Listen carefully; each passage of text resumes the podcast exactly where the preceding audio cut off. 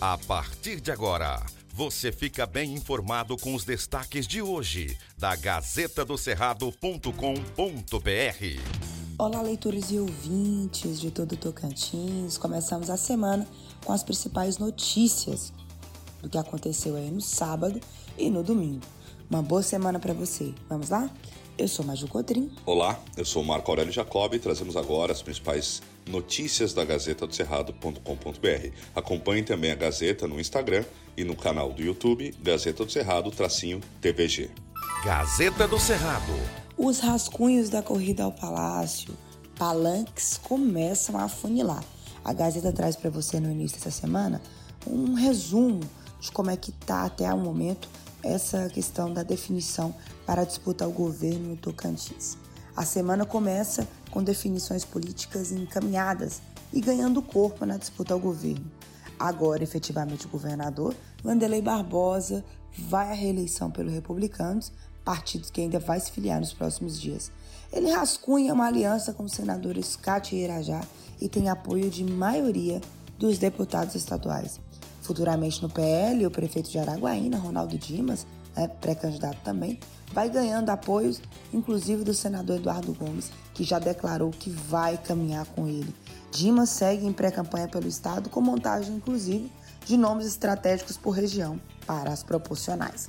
Outro palanque é o do PT, com Paulo Mourão.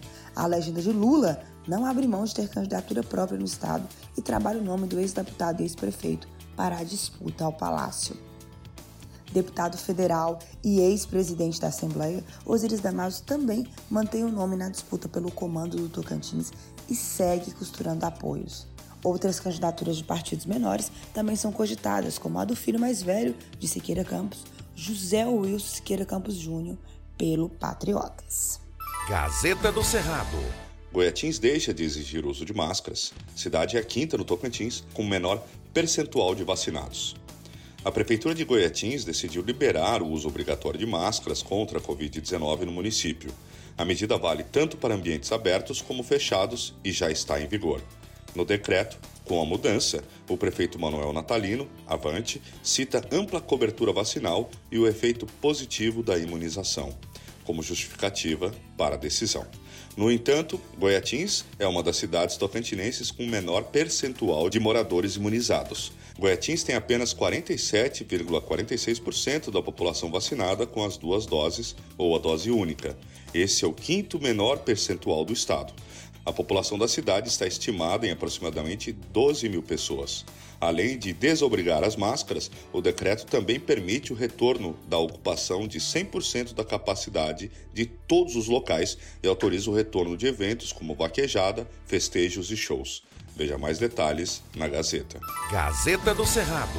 Estradas do Jalapão, a Associação Comercial e Industrial de Turismo, Serviços e Agronegócios da região, a CIJA, se manifestou sobre a situação de algumas rodovias de acesso ao Jalapão, maior polo de turismo do Tocantins e um dos maiores do país.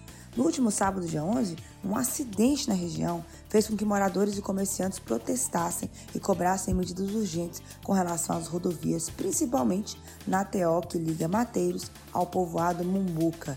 Sem manutenção adequada, tem sido cada dia mais oneroso o acesso a esses municípios. E com isso, não apenas a economia tem sido absolutamente prejudicada, mas cada morador que depende dessas rodovias para executar suas atividades no dia a dia.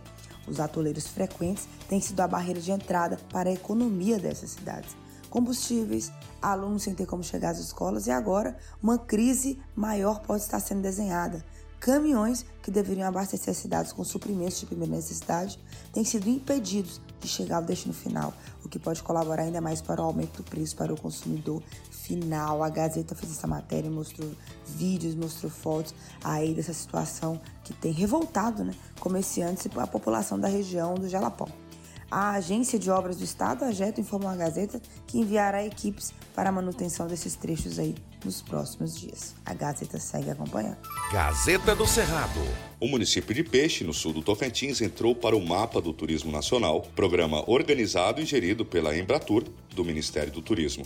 O inventário, autorizado pelo prefeito Augusto César em 2021, foi realizado no município e concluído no mesmo ano sob a gestão da Secretaria Municipal de Cultura e Turismo de Peixe, com a secretária Rosa de Fogo, com empenho de sua equipe e coordenação da turismóloga Iane Maranhão. Município de Peixe, na região da Ilha do Bananal, é um dos mais ricos em atrativos turísticos, além de lindas praias de águas multicoloridas e areias claras, como a Ecopraia da Tartaruga.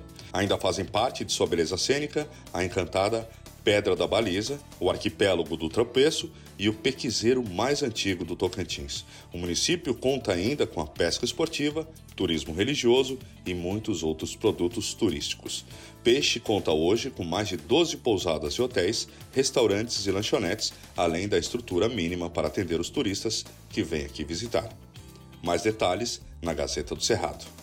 Gazeta do Cerrado. Por hoje é só, fique muito bem informado acessando gazetadocerrado.com.br. Antes de ser notícia, tem que ser verdade. Na Gazeta não tem fake news e você acompanha as informações apuradas e corretas para ficar companhia. bem informado todos os dias. Muito obrigado por sua audiência e até amanhã. Estas e outras notícias você encontra na gazetadocerrado.com.br e nas redes sociais da Gazeta. Porque antes de ser notícia, tem que ser verdade.